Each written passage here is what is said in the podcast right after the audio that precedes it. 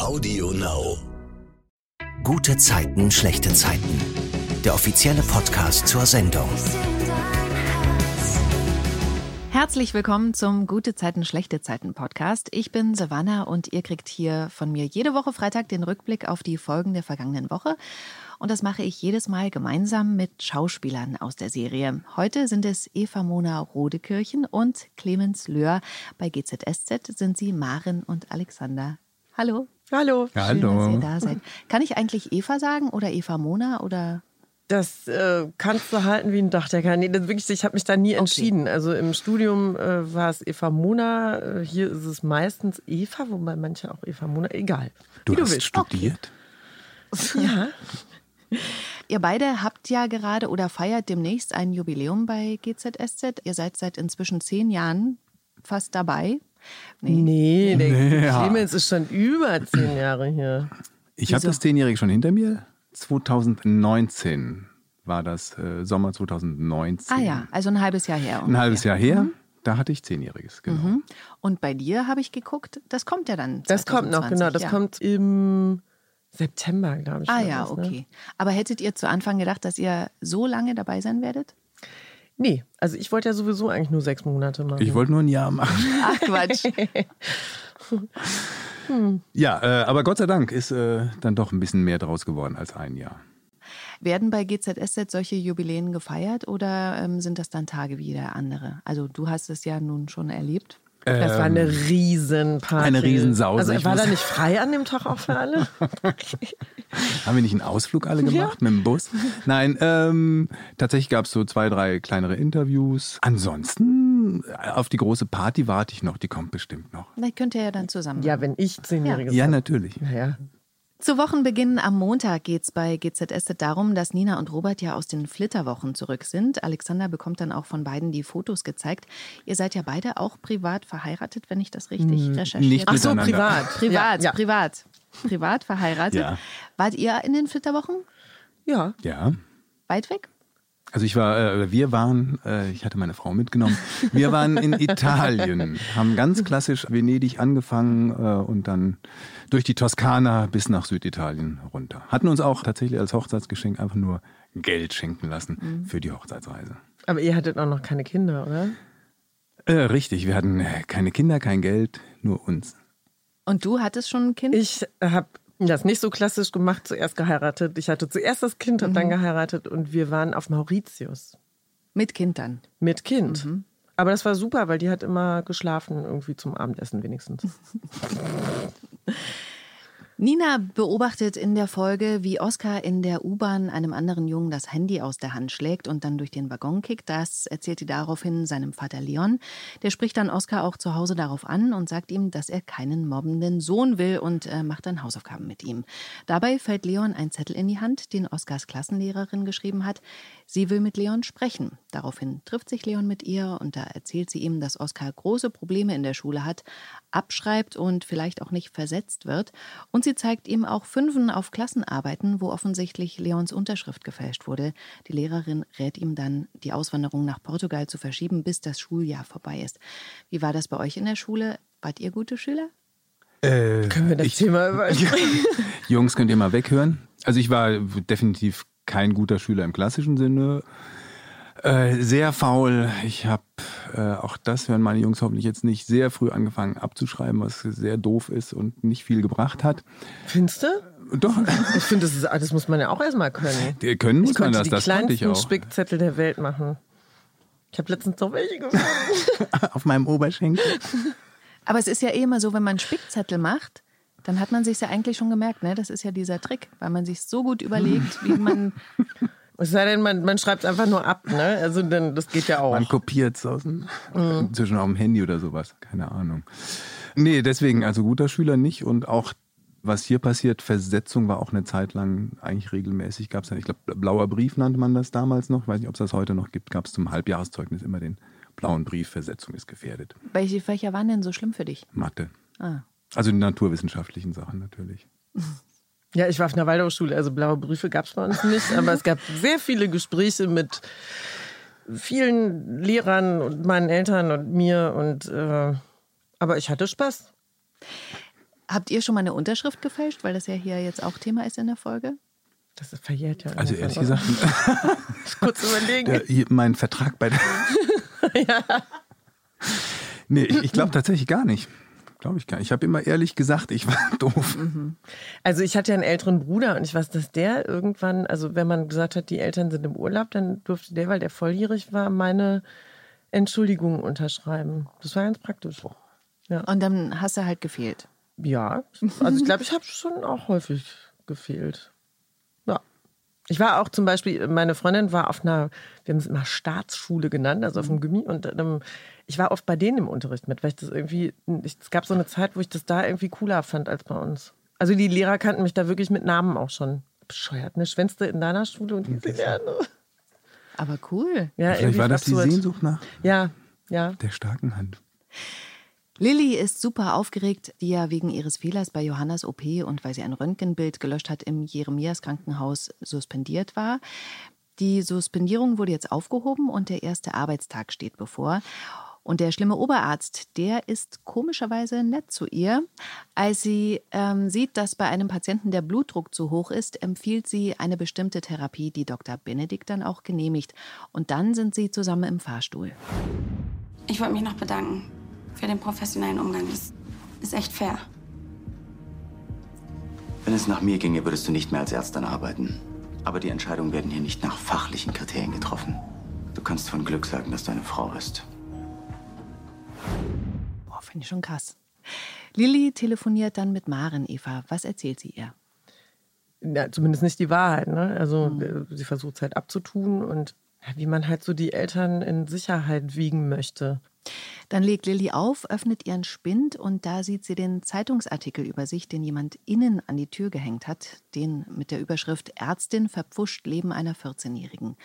Kurz darauf wird dann ein verunglückter Radfahrer ins Krankenhaus eingeliefert. Lilly ist da anfangs äh, völlig von der Rolle, fängt sich dann aber wieder und kann konkrete Anweisungen geben. Sie zeigt dann Philipp den Artikel und beide rätseln, wer ihn in den Spind gehängt haben könnte. Lilly denkt, dass es der Oberarzt war. Schon krasses Mobbing, oder? Kennt ihr sowas? Nee, Gott sei Dank nicht. Nee, ich auch nicht. Also zum Glück. Also weder hier in der Firma noch äh, habe ich jeder mit, auch, auch in der Schule nicht, wo es ja doch inzwischen immer so großes Thema ist, wie viel heutzutage gemobbt wird, gerade in der Schule. Ich weiß, entweder hat man das verdrängt oder zumindest kenne ich es. Oder es, es hieß damals nicht Mobbing, hieß einfach nur äh, Stänkern. Klatschen oder keine Ahnung, oder Stänkern. Mhm. Auf jeden Fall war mir das nicht, äh, habe ich das nicht so bewusst erlebt damals als Schüler, dass man ich selbst oder andere so in der Form gemobbt wurden. Ja, doch, wir hatten schon so Intrigen in der Schule. Also gut, Mädels sind da vielleicht auch noch mal ein bisschen perfider, ich weiß es nicht. Aber wir hatten so eine Bande oder wie man das nennt. Und es gab schon dann immer so welche, die dann ausgeschlossen wurden für eine Woche. Und das ist ja schon total fies. Ich hoffe, dass mein Kind nicht so ein Arschlochkind wird. Also nicht, dass wir jetzt Arschlochkinder waren, aber Doch. es findet schon statt. Ach, also du warst in der Bande. Ja, aber jeder war mal draußen. Ne? Also ich, ich wurde dann auch mal ausgeschlossen. Mhm. Also jeder war mal dran. Das ging so reihum. Und das tat schon weh. Kommen wir mal wieder auf die Serie. Da hatte Brenda im Müll die angefangenen Briefe von Felix an Laura gefunden und hat ihm daraufhin seinen Wohnungsschlüssel mit dem zerknitterten Brief auf den Tisch gelegt. Beides findet Felix so zu Hause, während man Brenda auf einer Parkbank weinen sieht. Bei der Arbeit ruft Felix sie in sein Büro und entschuldigt sich. Er versucht zu erklären, dass er einen Anfall von Sentimentalität hatte und dass es ja was heißt, dass der Brief im Papierkorb lag. Brenda verzeiht ihm und sie gehen abends schick aus und er schenkt ihr eine Kette. Würde so eine Entschuldigung plus Geschenk bei euch ziehen? Würde das reichen? Nee, weil das Grundproblem ist ja nicht geklärt. Also, ne, das ist ja auch das, worüber sie sich beschwert, dass er sie nicht in der Öffentlichkeit an seiner Seite haben will. Mhm. Und damit ist diese Beziehung, die steht ja, also die ist ja überhaupt nicht gleichwertig. Ne? Das ist, er benutzt sie halt irgendwie um nicht alleine zu sein, um irgendwie ja, Sex mit ihr zu haben, keine Ahnung, aber das ist natürlich, geht das gar nicht. Naja, aber da werden ja zwei Sachen vermischt. Dass er sich in der Öffentlichkeit nicht zu ihr bekennt, das ist das eine und sicherlich übel. Das andere mit der Kette finde ich von ihm durchaus nachvollziehbar erklärt mit einem Anfall von Sentimentalität, mit der Geschichte, wie er sie erklärt, dass man da gemeinsam, er mit ihr was aufgebaut hatte und dann ihre Krankheit kam. Mhm. Und auch die Erklärung mit dem Gummitierchen hat ja was Anrührendes. Also deswegen kann ich schon nachvollziehen, dass sie das dann auch versteht und verzeiht. dass er sich dann kurz darauf von ihr wieder äh, distanziert oder sich nicht zu ihr bekennt, das ist halt übel. Da kommen wir gleich noch zu. Am Dienstag spricht Leon mit Alexander über die Probleme mit Oscar. Alex fragt ihn dann auch sofort nach Portugal, Clemens. Was will er wissen? Na, ich will natürlich von ihm wissen, ob er jetzt tatsächlich überlegt, Portugal zu verschieben, wie es ihm die, die Lehrerin von Oscar errät und was auch ich oder Alex durchaus für richtig hält, dass da jetzt nicht im, im selben Schuljahr noch der zweite Schulwechsel und letztendlich ich Leon auch ein bisschen vorwerfe, sage ich mal, als Alex, dass er da seine Interessen vor die Interessen des Kindes stellt, nämlich möglichst schnell weg hier aus dem Kiez um eventuellen amorösen Gefühlen zu flüchten, da zu entkommen. da finde ich auch so toll, Alex sagt ja da gar nichts. Er guckt ihn nur so an und er sagt dann von selbst, Leon, es ist nicht nur wegen Nina. Also einfach dieses Unausgesprochene, ähm, was da zwischen den beiden passiert, finde ich total toll. Auf jeden Fall bringt Alex Leon ja dann dazu, der Wahrheit einfach ins Gesicht zu sehen und ähm, Portugal zu verschieben. Alexander trifft dann wenig später Nina an den Mülltonnen und ist da so ein bisschen Klatschtante Ne, nee? Äh, ja, er, er, klatscht, aber insofern, dass er halt mit der Information rausrückt, dass äh, Leon und Oskar noch in der Wohnung bleiben werden eine Zeit lang, zumindest bis zum Schuljahresende, weil Nina ja äh, davon ausgeht, so, die sind demnächst weg. Mhm. Äh, er stellt einfach nur etwas richtig. Kann man auch als Tratschen bezeichnen. ja. Leon sagt dann auch Oskar noch offiziell, dass sie erstmal in Berlin bleiben, weil der Umzug ihm schaden würde. Lilly hat mit dem Oberarzt im Jeremias zu kämpfen. Das ist so ein ganz perfides Spielchen, was er da treibt. Er lobt sie für ihre Arbeit, weil ihre vorgeschlagene Therapie bei dem einen Patienten so gut angeschlagen hat. Und dann sieht sie auf dem Tisch im Arztzimmer wieder diesen Zeitungsartikel. Der Oberarzt kommt dann dazu und sagt ihr, dass sie alleine ist. Zwischen Erik und Toni ist es krampfig geworden, wie Erik selbst sagt. Toni hat ja gemerkt, dass etwas an der Geschichte um John und Lars und dieser Waffe nicht stimmt. Toni ist dann auch kühl zu ihm, überrascht ihn aber abends zu Hause romantisch mit Lichterkette und Snacks auf dem Bett. Wie ist es bei euch, wenn ihr was Romantisches macht zu Hause? Auch so kitschig vielleicht? Ich bin nicht so romantisch. Wirklich, ich habe damit irgendwie das fällt mir wahnsinnig schwer.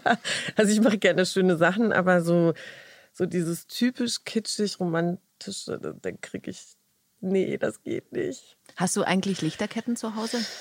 Das verbinde ich so mit Romantik, deswegen frage ich das. Ja, aber auch nur, weil die von einer Party übrig blieb, weil ich die in den Haaren hatte. Und ansonsten, nö. Wie ist es denn bei dir, Clemens? Äh, Lichterketten haben wir auch, tatsächlich aber eher im Schuppen und die werden also zu Weihnachten mal rausgeholt, wenn es romantisch, also pff, äh, da meine Frau gelernte Floristin ist, traue ich ah. mich dann doch hin und wieder mal Blumen mitzubringen. Das äh, ist ein gewagtes Unterfangen bei einer Floristin, aber meistens funktioniert es und dient der Romantik. Ansonsten äh, lebt sich das eher aus in gemeinsamer Zeit. Wenn man Kinder hat, ist das ja äh, schön, wenn man es mal schafft, sich einen Abend freizuschaufeln und essen gehen. Das mhm. ist dann schon sehr romantisch. Der Gipfel der Romantik. Toni macht Erik auf jeden Fall die Ansage, dass sie beide einfach nicht mehr über die Sache mit John reden. Am nächsten Morgen sind sie dann wieder in Love und Erik erzählt, dass er früher mal Rapper war. MC Kirre hat er sich genannt. Super Szene, ne? Erik rückwärts mit Doppel-R. Das ist meine Lieblingsszene diese Woche. Dein Dad fährt Mercedes, meiner fährt Du-8. Deine Ma kauft dir Sushi, ich hab Hunger in der Nacht und Durst am Tag. Ich sammel Flaschen, bin längst gefallen durch eure Maschen. Ohne Perspektive ist der Himmel nicht blau. Ohne Perspektive ist Berlin trist und grau. Mein Block ist mein Leben und mein Untergang. Alles würde ich geben für einen Neuanfang. Toni ist ähm, hin und weg und dann kommt tatsächlich auch gleich meine zweite Lieblingsszene der Woche. Rappen kann ich auch. Erik und Toni, Toni und Erik. Zusammen sind wir Ernie. Das ist super schick. Ja. Yeah. Mm. Mich würde mal interessieren, wie oft Sie diese Szene gedreht haben, weil einer von beiden lachen musste oder ob das direkt beim ersten Mal geklappt hat. Wie ist denn das eigentlich? Probt man solche Szenen vorher untereinander, so mit sich, irgendwie vielleicht hier unten in der Cafeteria oder geht man mit dem vorbereiteten Text ans Set und macht das dann und guckt, was passiert? Also ich hatte ja tatsächlich auch mal einen Rap, den ich machen musste für äh, Alexander. Kannst du noch? Nee. Und da habe ich aber vorher den Regisseur angerufen und habe gesagt, mache ich nicht. Kannst vergessen, mache ich nicht. Ich gesagt, das ist ja total peinlich, das mache ich nicht. Und das war auch so. Also ich musste auch nicht lachen, weil es mir so peinlich war mhm. beim Drehen, Und es sollte sogar peinlich sein, aber es war mir dann als Eva auch noch peinlich zusätzlich. Da war nichts mit Lachen. Das war echt, boah, Schweißausbrüche habe ich da gekriegt. Kannst du dich noch an den Rap erinnern? Nur, dass ich mich geschämt habe. Äh, ja, ich, ich glaube, ich erinnere mich mehr an die, an die Scham.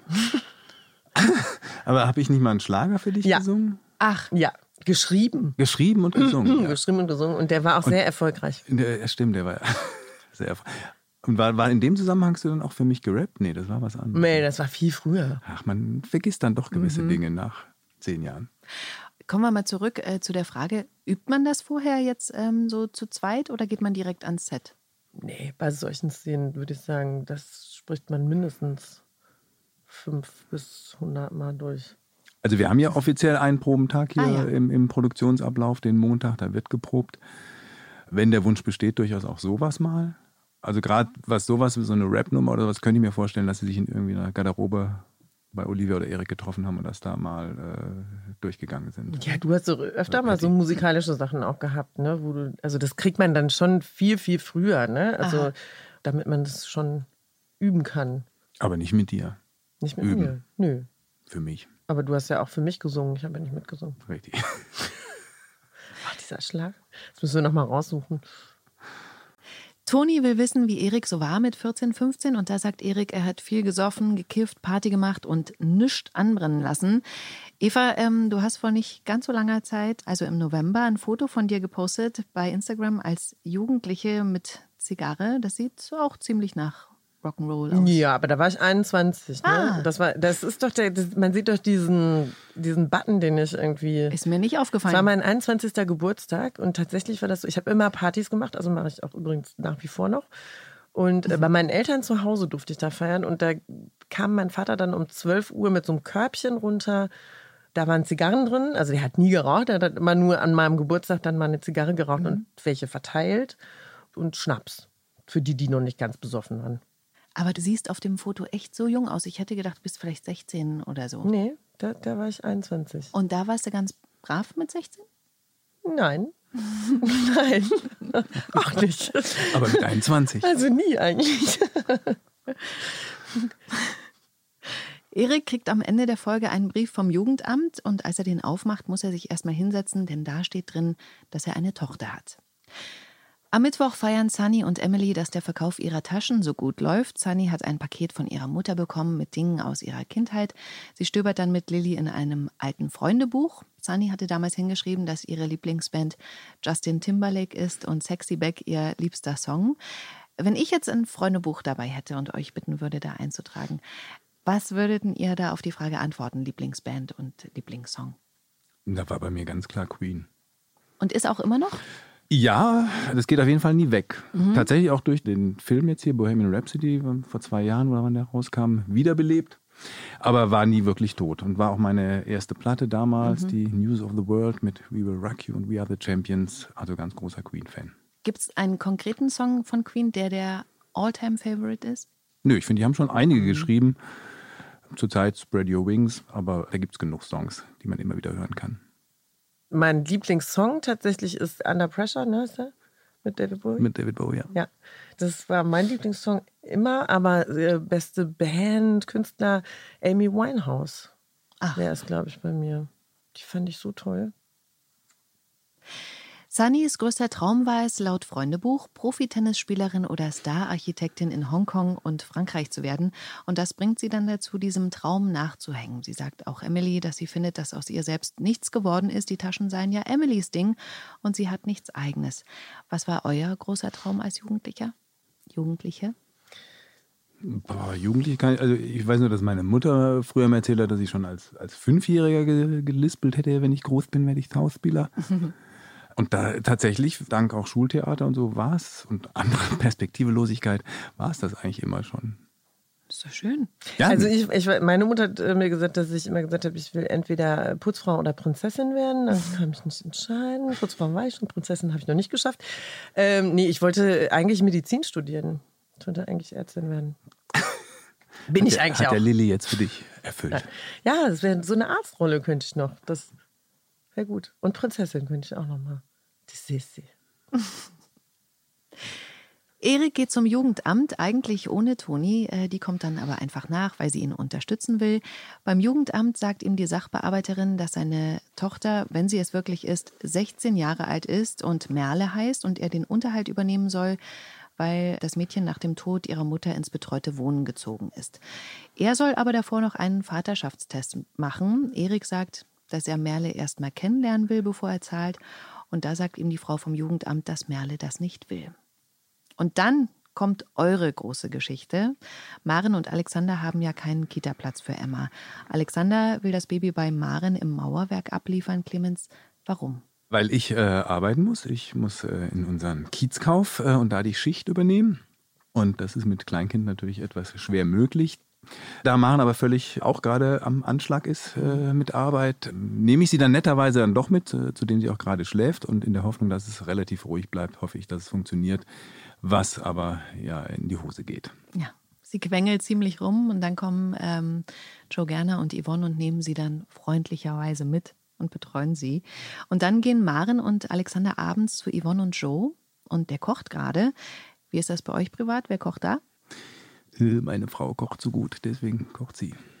Also ich koche auch meistens, aber man, man hat äh, viel dazugelernt. der grillt auf jeden Fall sehr gut. Die vier sprechen dann am Essenstisch über den Kita-Platzmangel. Gerner will ihnen kein Empfehlungsschreiben für die Kita geben, wo Johanna war. Warum nicht? Na, einfach typisch für Gerner war das natürlich ein, eine sehr teure äh, Elite-Kita, wo du nur die Crème de la Crème an Eltern auch hattest, die dort ihre Kinder hinschicken. Er behält ja recht, ne? Eigentlich mit dem, was er sagt, dass wir da nicht hinpassen. Dazu genau. kommen wir gleich noch. Ach so, das darfst du Aber sagen. Doch, das darfst du schon sagen. Aber grundsätzlich sprechen Sie ja erstmal darüber, dass Alex nur Kioskbesitzer ist oder Kiosk bist du eigentlich Besitzer oder arbeitest du da? Nein, nee, nicht, das ist mein. Das Ach ist so. mein Kiez, bin ich auch ganz stolz drauf. Habe ich irgendwie ja, Meine Anteile habe ich eben abgetreten, nachdem ich von jemand anderem schwanger wurde. Ach, dieser. Ja. Hm. Am Donnerstag in der Folge erklärt sich dann Joe aber doch dazu bereit, ein Empfehlungsschreiben aufzusetzen. Alex und Maren diskutieren dann noch über ihre Jobs und kommen auf eine Idee. Alexander ruft dann Joe an. Clemens, was besprechen die beiden? Na, auf Anregen von äh, Maren erklärt Alexander Joe, ob er uns nicht bei der Kita ähm, ja, mit unseren ehemals oder gelernten Berufen vorstellt. Und das ist bei mir durchaus Fotograf. International erfolgreich. International erfolgreicher Fotograf mit Ausstellungen Schlag mich wohl, äh, tot. Und Maren eben als, Gott, was warst du? Artdirektorin. Artdirektorin. Genau. genau. Das ist vielleicht alles ein bisschen, äh, ist ein bisschen eine aufgepimpte Vita, aber nicht ganz gelogen. Und dann kriegen sie wirklich einen Termin in der privaten Kita und dafür haben sich Alex und Maren auch extra hübsch gemacht. Was haben sie an und äh, wie läuft der Termin? Also ich habe wirklich sehr außergewöhnlich einen knallroten Anzug an mit äh, gestriegelten Haaren. Und du siehst ich habe mich gar nicht schick gemacht. Ich habe mich so mehr so casual. Prenzlberg. So Hemd. Ja, oh. Na, Hemd habe ich, hab ich eigentlich immer an, aber ein gebügeltes Hemd, keine Ahnung. Und dann sind sie in der Kita. Was passiert da? Na, eigentlich läuft es erstmal sehr, sehr gut. Jo. Die Kinder die, dürfen ja sogar zwei Stunden spielen. Die Kinder dürfen zwei Stunden spielen. Nein, aber das erstmal Entscheidende, die Kita-Leiterin ist ja erstmal sehr angetan von uns, hat uns die Kita äh, gezeigt, uns da durchgeführt, erklärt uns das Prinzip oder das pädagogische Konzept. Und wir wirken eigentlich sehr angeregt und begeistert, wie auch sie von uns. Bis dann Maren der Kragen platzt. Ja, genau, weil ihr das, also ich, ich finde es auch tatsächlich auch für mich privat, ich finde solche Konzepte total bescheuert, weil sich das nicht durchmischt. Ne? Also das ist für mich, ich finde immer am allerbesten, selbst wenn es was Privates ist, dass man vielleicht gehaltsabhängig irgendwie da Beiträge zahlt, sodass alle Kinder die gleiche Chance bekommen. Weil das ist, wo soll das hinführen? Also das macht so gar keinen Sinn. Und ich glaube, so ist eine Maren dann auch ähnlich. Und es geht ihr halt wahnsinnig auf den Keks, wie ja, wie, wie abgehoben das da alles ist und dass man eben, wenn man nicht aus dieser Schicht kommt, in die man irgendwie entweder reingeboren wird oder ich weiß nicht, wie man da sonst landet, dass man keine Chance hat. Also das ist bescheuert. Ja, Maren nennt sie ja dann widerwärtig elitär. elitär. genau. Mhm. Das war mir auch wirklich super sympathisch. Also ich, ich fühlte mich dir da total nah. Bist du auch äh, privat so direkt? Ja, also nicht immer, aber lacht er nur. Ja, also ja, wenn, gerade bei so Ungerechtigkeiten, das kann ich halt schwer ertragen. Und ich finde auch das, was in unserer Gesellschaft gerade passiert, also das ist halt scheiße, ne? diese Schere, die immer mehr irgendwie auseinandergeht. Das macht keinen Sinn. Das kann so nicht funktionieren. Erik beschäftigt sich mit seiner möglichen Vaterschaft und warum Merle ihn nicht kennenlernen will. Er spricht mit Toni darüber und auch mit Leon, der ihm wiederum sagt, dass er ja den gleichen Fall auch hatte, damals mit Vince. Und er macht Erik Mut, dass sich trotz allem eine Beziehung entwickeln kann. Erik sucht dann im Internet nach Merle, findet ein Foto und geht dann zu ihrer Schule, sieht sie dann auch dort und lächelt so still vor sich hin. Und in der Folge vom Freitag geht Erik dann von der Schule weg, als Merle gerade auf ihr Fahrrad steigt. Ausgerechnet, als sie an ihm vorbeifährt, springt dann die Kette ab. Sie spricht Erik an, bittet ihn, ihr zu helfen. Und er macht das dann auch und gibt ihr den Tipp, die Kette mal spannen zu lassen, weil sie ja so locker sitzt. Zu Hause verquatscht sich dann Erik bei Toni, die sauer ist, dass er Merle gesucht und auch getroffen hat, obwohl sie das ja eigentlich nicht wollte. Aber später reden beide nochmal drüber und Toni sagt, sie hätte es wahrscheinlich auch so gemacht. Und dann haben Maren und Alexander wieder das Betreuungsproblem mit Emma. Und da macht Alexander am Abend eine Entdeckung. Clemens, welche denn? Na, dass der Buchladen äh, dicht macht. Ach so. Ach, danke schön, Eva. Ich, ich, ich dachte jetzt, welche Entdeckung mache ich bei Emma? Nein, natürlich, ich entdecke im Gespräch mit Nina, dass der Buchladen äh, bei uns unten im Haus schließt und die Räume sozusagen demnächst anzumieten wären. Mhm. Und da kommt mir eine Idee. Erzähl, welche? Ich entwickle die Idee, äh, dass wir ja, wenn wir keine geeignete Kita für Emma finden, selber eine gründen können. Das wird dann auch ein, ein durchaus größeres Projekt, was noch einige, ich warne jetzt schon mal vor, Wochen in Anspruch nehmen wird, diese Kita-Elterninitiative in die Tat umzusetzen. Und Alexander bereitet sich ja auch direkt vor und äh, macht Maren dann auch den Vorschlag, das zu gründen. Aber Maren hat dafür erstmal kein Ohr. Naja, also wir haben ja beide einen Job, ne? Es ist ja nicht so, dass wir jetzt irgendwie äh, zu Hause sitzen würden den ganzen Tag und keine Zeit hätten. Also das ist ja total, ich habe so einen großen Respekt vor diesen ähm, Kita-Betreuern. Also es ist einfach so ein krasser Job, ne? Und wenn man sich überlegt, dass das nicht mal, also dass man das wirklich eigeninitiativ machen muss, oh, da würde ich auch Panik kriegen, glaube ich. Wie war das eigentlich bei euch? Habt ihr den Kita-Platzmangel schon zu spüren bekommen bei euren Kindern oder war das noch kein Thema? Also wir hatten noch, noch Riesenglück, gerade als wir hier nach Potsdam gezogen sind, hatte meine Frau gesagt, also als erstes will ich hier einen Kita-Platz haben, bevor wir überhaupt eine Wohnung haben, äh, weil davon quasi abhängig ist, wo wir hinziehen. Und dann hatten wir tatsächlich erst einen Kita-Platz und zum Glück gegenüber eine Wohnung gefunden. Also da hatten wir großes Glück gehabt. War auch wirklich, wir sind zwischen den Jahren umgezogen, also noch komplizierter, aber mhm. Wie durch ein Wunder konnten beide Jungs zwei Wochen später da anfangen und los ging's. Und das war auch wirklich noch so eine kleine Kita mit, äh, wo du den Rollrasen selber verlegt hast mhm. und mit gestrichen hast und solche Sachen. Also fast eine Elterninitiative. Also ich, wir hatten auch direkt nach der Geburt war eine Tagesmutter, die bei uns im Haus gewohnt hat. Also der habe ich schon Bescheid gesagt. Da war das Kind nicht mal auf der Welt. Das war halt sehr praktisch. Und dann hatten wir ja in Berlin auch schon einen Platz, nicht den, den wir wollten. Also das war dann schon ein bisschen schwieriger, ne? dass man nicht dahin kommt, wo man sich das wünscht. Aber wir hatten zumindest einen Platz. Und dann sind wir aber auch nach Potsdam gezogen. Und hier war das dann, hat mir tatsächlich die Firma geholfen auch. Weil wir auch sehr kurzfristig umgezogen sind. In Clemens, alte Wohnung übrigens. Ach Quatsch, aber wohnt ihr jetzt so, also in einem Haus? Nein. Nein, wir wohnen gegenüber. gegenüber. Ah. Wir sind einmal über die Straße gezogen und Eva nebst Mann und Kind äh, ist in unsere alte Wohnung gezogen. Oh Gott, wie absurd das klingt. Jetzt ja. denken alle, wir sind Schwelle. Also ich finde das ja toll, dass ihr euch offensichtlich auch privat so gut versteht, dass ihr die Nähe dann noch ins Private tragt. Das finde ich irgendwie schön zu sehen. Ja, es ist ja auch ein, ein, ein sehr äh, schönes und nettes Miteinander arbeiten hier. Ist ja recht entspannt. Deswegen, warum soll man das tu mal nicht, nicht weiter? So.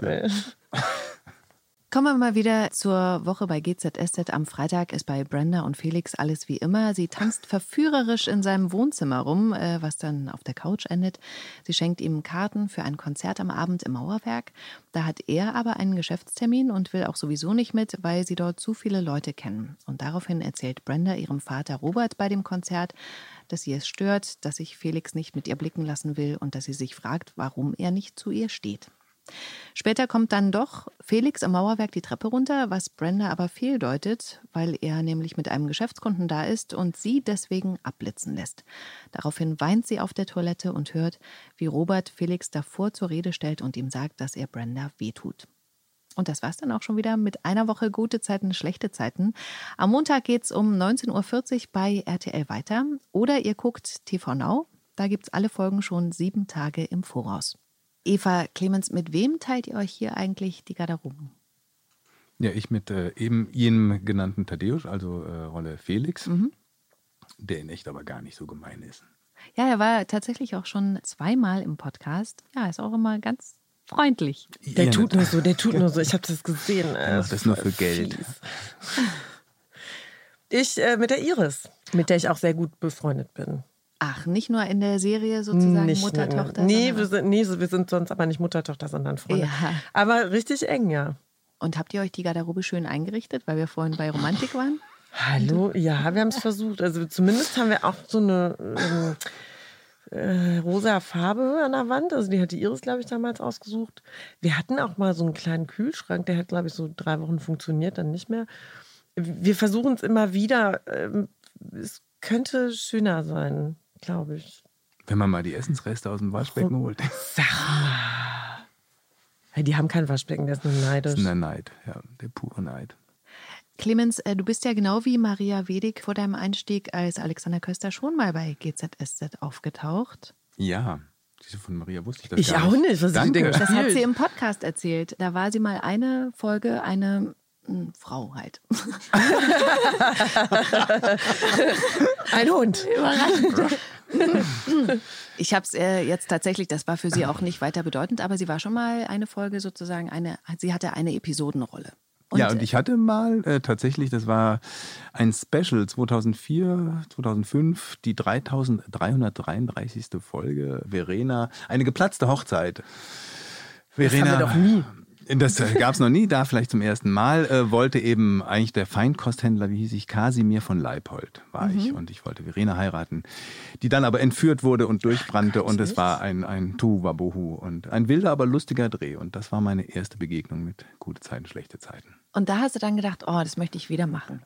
Nein. Nein? da habe ich danach witzigerweise dann da auch noch Regie führen können, hier bei Gute Zeiten, schlechte Zeiten. Und war dann ja, erstmal Tausendsasser. Ja, Tausendsasser, Garderobe würde ich auch gerne machen. Und dann, ähm, nö, kam das später, äh, unabhängig davon, dass ich hier für auch den Recast, also das hat ja ein Kollege, hat ja die Rolle des Alexander Kösters auch vorher zwei Jahre gespielt, die ich dann übernommen habe. Letzte Frage. Habt ihr eigentlich Spitznamen füreinander? Ich nenne sie Eva. Clemmy. Ja, ist ja allgemein mein Spitzname. Ja. Ja. Aber was willst du aus Eva machen? Eva. Nee, ich habe ja einen Sp aber der, das ist der. Ja, aber das, ja. Darf man nicht sagen. Vielen Dank, dass ihr da wart und so offen wart. Es hat echt Spaß gemacht. Danke. Ja, gerne.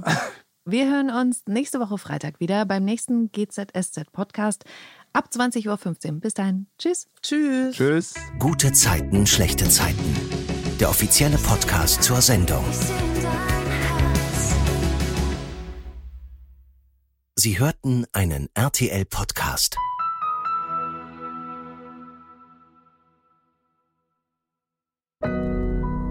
Audio Now.